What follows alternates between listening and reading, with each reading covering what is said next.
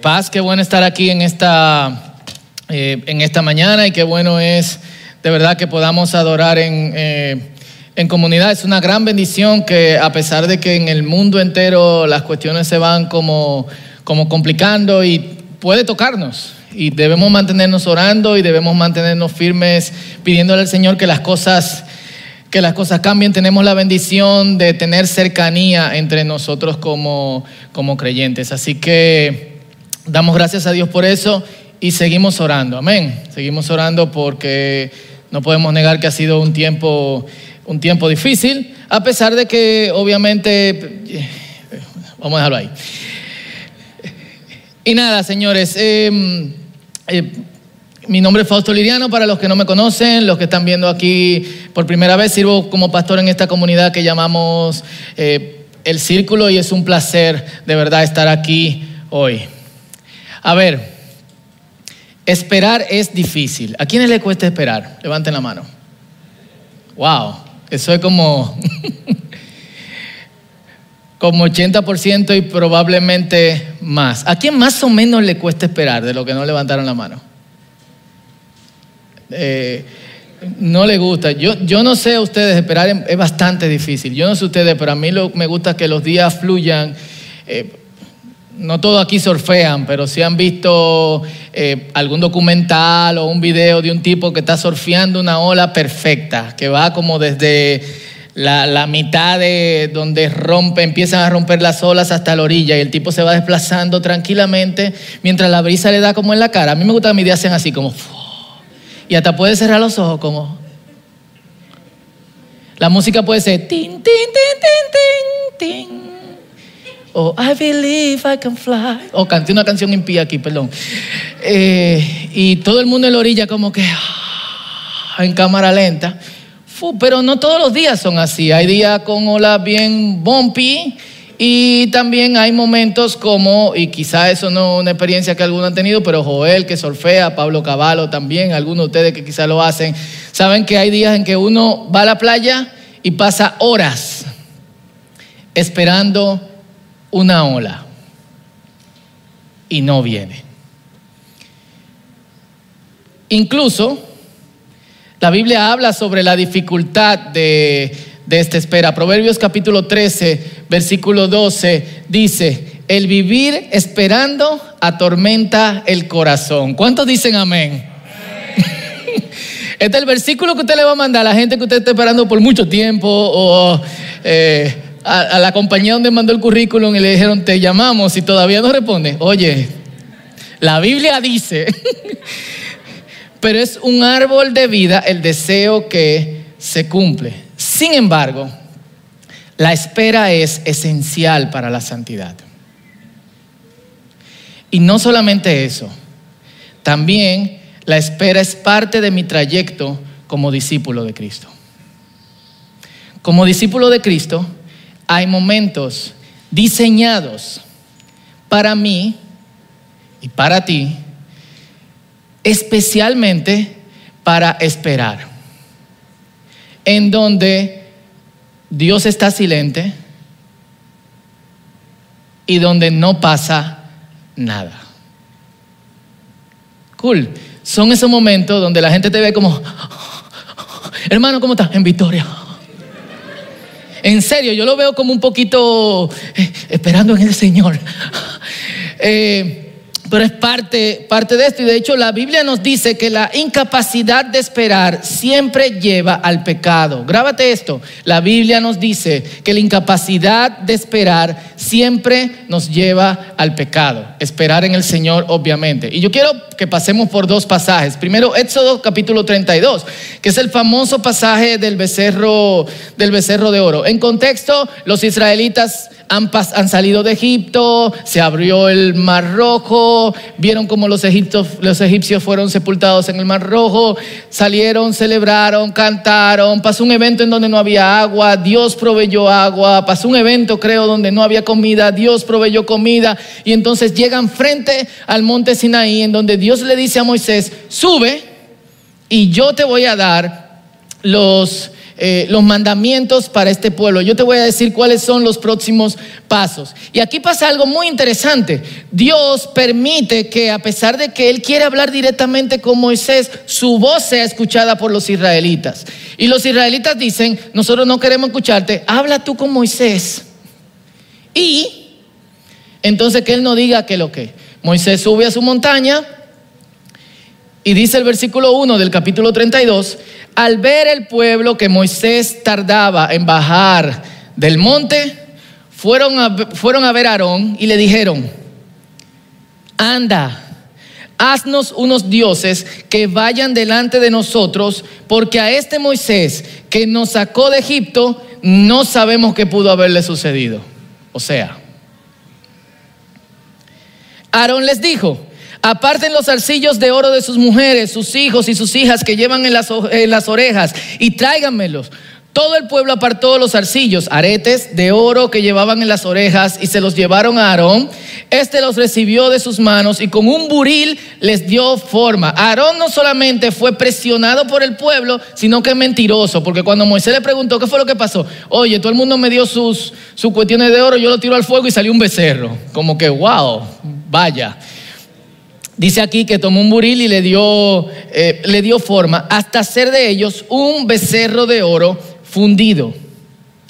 Y ellos dijeron entonces, Israel, estos son tus dioses que te sacaron de Egipto. O sea, una de las cosas más estúpidas que tú puedes pensar, porque no hay movimiento y tú haces una cosa que tampoco da movimiento. Porque ¿qué puede hacer un becerro de oro? Aparte de, wow, es de oro, qué chulo, wow, becerro de oro. O sea, ¿qué hace? Nada. Versículo 7. Entonces el Señor le dijo a Moisés, anda, baja del monte, porque el pueblo que sacaste de Egipto se ha corrompido.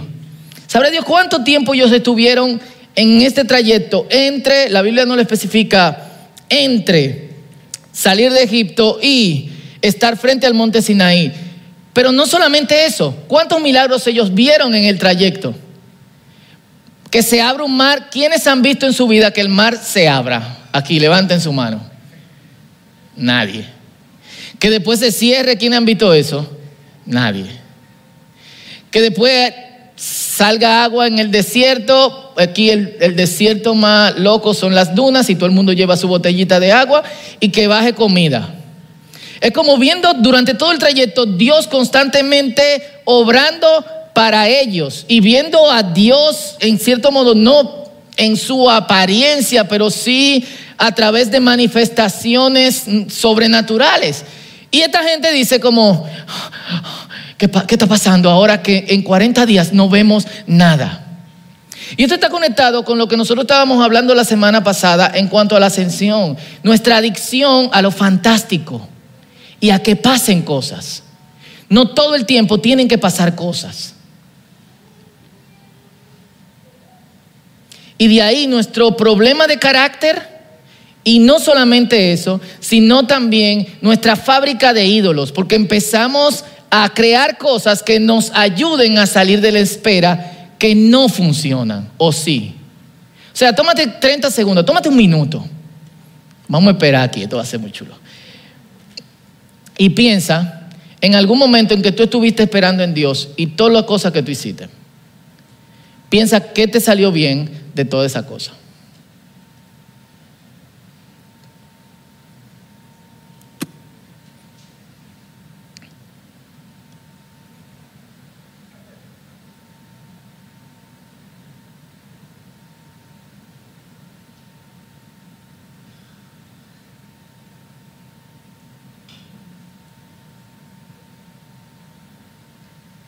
Algo, van 30 segundos, yo sé que pareció como una hora, pero faltan 30. Lo de YouTube nos estamos frisados, ¿eh?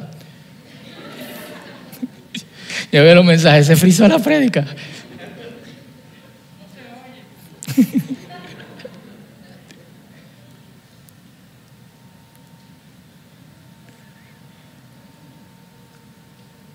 ¿Funcionó algo?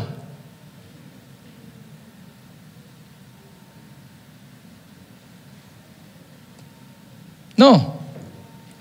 Así que Dios le dice a Moisés, anda, baja del monte porque el pueblo que sacaste de Egipto se ha corrompido. Muy pronto se han apartado del camino que yo les señalé, se han hecho un becerro de oro fundido y lo están adorando y le ofrecen sacrificios mientras dicen, Israel, estos son los dioses que te sacaron de Egipto. El versículo 9 es muy ápero porque Dios le dice, como, como en un momento a Moisés le dice, Moisés, ponte a un lado, déjame acabarlo a todito y yo hago de ti un nuevo pueblo. Si, si no fuera por Moisés, vaya. y es el trayecto de nuestras vidas. Eh, eh, yo antes criticaba mucho al pueblo de Israel y yo decía, ¿cómo gente que ve a Dios constantemente y de manera milagrosa peca en, en, poco tiempo, a pesar de todo lo que he visto? Pero si nos ponemos a hacer la cuenta, todos los que estamos aquí hemos visto a Dios pila de veces, muchísimas veces, obrando en nuestras vidas, pero cuando nos toca el tiempo de espera, la cometemos. Primera de Samuel capítulo 13, los versículos 8 al 14, otro también periodo de, de espera que no se cumplió. Dice, y este es el contexto, Saúl se le manda hacer algo de parte de Dios y luego de que lo hace le dicen, espera al profeta Samuel para hacer sacrificios al Señor. Así que dice, Saúl esperó allí siete días, menos de lo que los israelitas esperaron, de acuerdo con el plazo que Samuel le había fijado. Pero como no llegaba, el pueblo empezó a desertar. Entonces Saúl ordenó que traigan un holocausto y ofrendas de paz y ofreció el holocausto. Aquí Saúl no está pecando de idolatría, pero está pecando en tomarse atribuciones que no le corresponden. Saúl estaba terminando de ofrecer el holocausto cuando llegó Samuel. Saúl salió a darle la bienvenida, pero Samuel le dijo, ¿qué es lo que has hecho?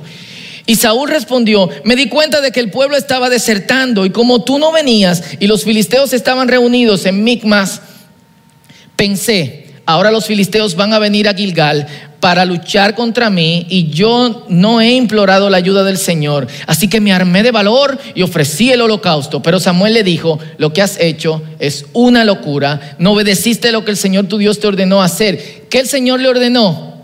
Espera. Es tan difícil eso. Es tan difícil que aun cuando la orden es directa, espera, no hagas nada, es difícil. No obedeciste, versículo 13, lo que el Señor tu Dios te ordenó hacer. Si hubieras obedecido, el Señor habría confirmado para siempre tu reinado sobre Israel. Ahora, tu reinado no durará mucho. El Señor ha buscado un hombre que actúe como a Él le agrada, un hombre que sepa esperar y ya lo ha escogido para que reine sobre su pueblo, ya que tú no pudiste obedecer lo que Él te mandó. Y tomando algunas cosas del mismo pasaje de, de, Primera de Samuel, en donde vemos que dentro de la mente de Saúl el asunto era lógico. Era como, wow, ok, los hombres claves se me están yendo. Yo estoy perdiendo fuerza como rey estoy perdiendo eh, eh, el, respeto del pueblo, porque ¿qué hace un rey? Algo.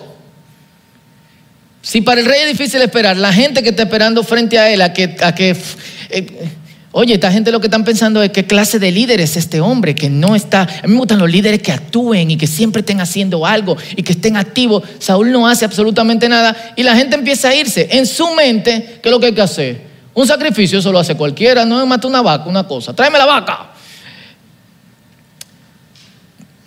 Pero es una simple orden de alguien que te ha dado la victoria. Espera. No importa lo que se vayan. Y aquí yo quiero señalar algo que es importante. La espera tiene su lado feo, no lo vamos a ocultar. En la espera hay inseguridad porque no vemos respuesta. Y ¿Y qué tú puedes hacer? Si, tú no tienes respuesta, tú no sabes qué va a pasar, no vemos el futuro. En la espera también nosotros vemos cómo otros se nos adelantan en planes que nosotros tenemos y se nos empiezan a caer los palitos y tú empiezas a decir como, oh, pero, wow, ya lo hicieron. Digamos que tú quieres un negocio y tú estás esperando una respuesta del Señor o el Señor te ha dicho, espera. ¿Ya montaron el negocio, Señor? Ok, se me ocurrió el nombre. Señor, ¿me robaron el nombre? Espera. Déjame inventarme otro nombre. Eh, espera. Wow. Déjame registrar que si yo quién. Chocaron al abogado. Wow. O sea, es fuerte. No es como que tú estés esperando y no está pasando nada. Hay cosas que pasan. O podemos ver como otros nos abandonan dentro de la espera porque no dejan de confiar en nosotros. O a veces a cierta edad uno siente que algunas oportunidades se le van pasando. Y aunque Dios te ha dicho espera, uno dice, oye, Señor, son 43, así que vaya. Pero yo los invito a que nosotros veamos la espera no como gente que no confía en el Señor. ¿Qué dice la Biblia de nosotros? Aquellos confían en qué? En máquinas y en carros y en caballos. Ponlo en versión moderna, en computadora y en algoritmo y en lo que sea. Pero ¿qué? Nosotros confiamos en quién? En el Señor que hizo los cielos y la tierra. El salmista no está diciendo, pero yo confío en el Señor que está diciendo, es un salmo comunitario. Yo nosotros confiamos en el Señor que, que hizo los cielos y la tierra. Denle para allá. Adelántense. Estamos aquí tranquilos. Eh, es lo mismo que le dice a Jesús, señores. Lo que dice Jesús, cada día trae su afán. Tranquilos. Así piensan las personas que no conocen a Dios, pero ustedes conocen a Dios y cómo trabajan. Los israelitas conocían a Dios y cómo trabajaba. Saúl conocía a Dios y cómo trabajaba. Eso debe llevarnos a tener otra mentalidad con respecto a todas las cosas, pero también con respecto a la espera. O mejor ponerlo así, con respecto a todas las cosas, y eso incluye la espera. Así que yo te invito a ver la espera como un punto importante entre este momento de tu vida, si estás esperando, o entre un momento de tu vida y un momento mejor de tu vida. En la espera nosotros podemos pasar de miedo a confianza, de inseguridad a seguridad, de yo tengo el control a yo sé que Dios siempre ha tenido el control. Es en la espera donde nosotros aprendemos a unirnos a Dios, a someternos a Él y a reconocer su control y su deseo de mejor vida para nosotros. Y aquí aclaro algo que siempre decimos, pero es bueno siempre recalcarlo porque la gente sigue orando, Señor, toma el control. Dios no va a tomar el control porque Dios siempre ha tenido el control. ¿Cuándo Dios perdió el control? Tú perdiste el control. Como deberíamos de orar es, Señor, ayúdame a entender que tú siempre tienes el control. Pongámoslos así. El tiempo de espera es sumisión, unión a Dios. El tiempo de espera fortalece mi confianza en Dios. El tiempo de espera es transformación. Amén. El tiempo en el tiempo de espera aprendo cuándo yo hago, porque hay momentos para actuar, y cuándo el Señor hace. Si reconocemos esto, nos daremos cuenta que es un tiempo tranquilo, pero muy activo. Es un tiempo en el que yo no estoy obrando, pero Dios sigue trabajando. Amén. Dar un aplauso fuerte al Señor, anímense. Dios siempre trabaja. Aunque nosotros no veamos a Dios actuando, era lo que le decían a, Jesucristo, oye, men, guarda el sábado, no sé cuánto. Eh, como Dios también pausó, Dios nunca pausa. Dios siempre está obrando. Entonces, relax.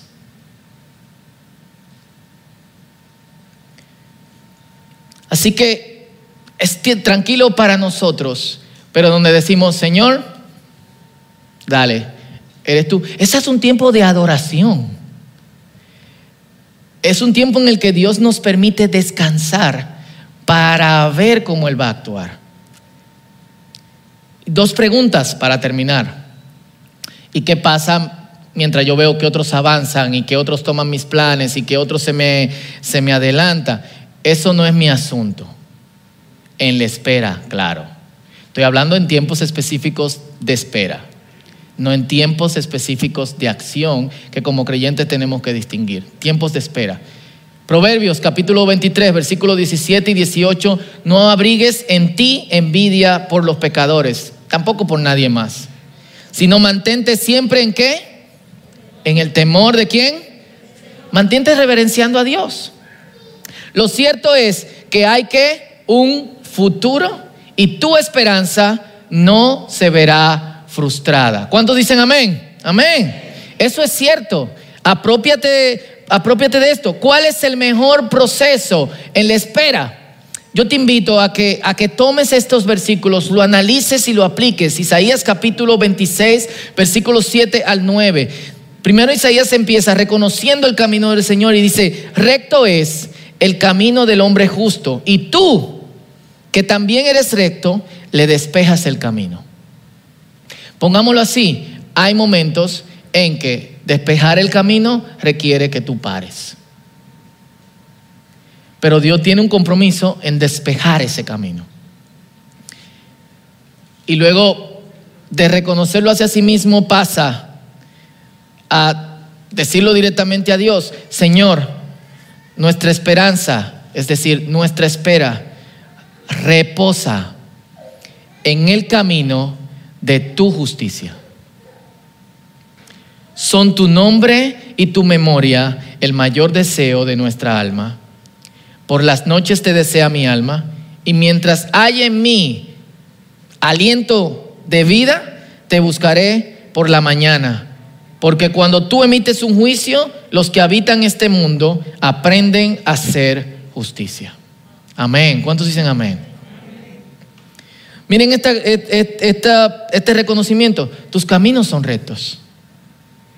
Para los que están entregados a ti, y es, este es el primer paso, reconoce que si estás dedicando tu vida al Señor, no estás perdiendo el tiempo, Dios se encarga de despejar tu camino, de acuerdo a sus propósitos. No estamos invitando a Dios a nuestros propósitos macabros, sino que estamos poniéndonos delante de Él y uniéndonos a Él para su propósito y Dios despejará ese camino. Habrá momentos en que se necesita espera. En ese momento reconoce, Señor, tus caminos son rectos. Es el camino que yo estoy siguiendo. Es la mejor forma porque tú en momentos de espera estás despejando. Segundo, ¿qué yo hago en los momentos de espera? Desea al Señor. Si tú ves que todas las puertas se cierran y que nada está avanzando, hay una señal, tranquilo y relax. ¿Cómo voy a estar relax, hermano? Relax. ¿Qué tú puedes hacer? ¿Qué tú puedes hacer? Tranquilo. Calma. ¿Y a dónde dirijo mi mente? A desear al Señor. Alabarle. ¿Cómo yo le puedo alabar? Tus caminos son rectos yo sé que tú estás sobrando algo. Yo sé que todo lo que tú haces es para el bien de aquellos que te aman. Esto es condicional. ¿Ok? Amas a Dios. Entonces todo va a obrar para tu bien. Lo bueno y lo malo. Amén. Entonces, todas las puertas están cerrando. Señor, tus caminos son rectos. Si este es un tiempo de espera, me someto a ti. Tú estás despejando el camino. ¿Qué hago en esa espera? Deseo al Señor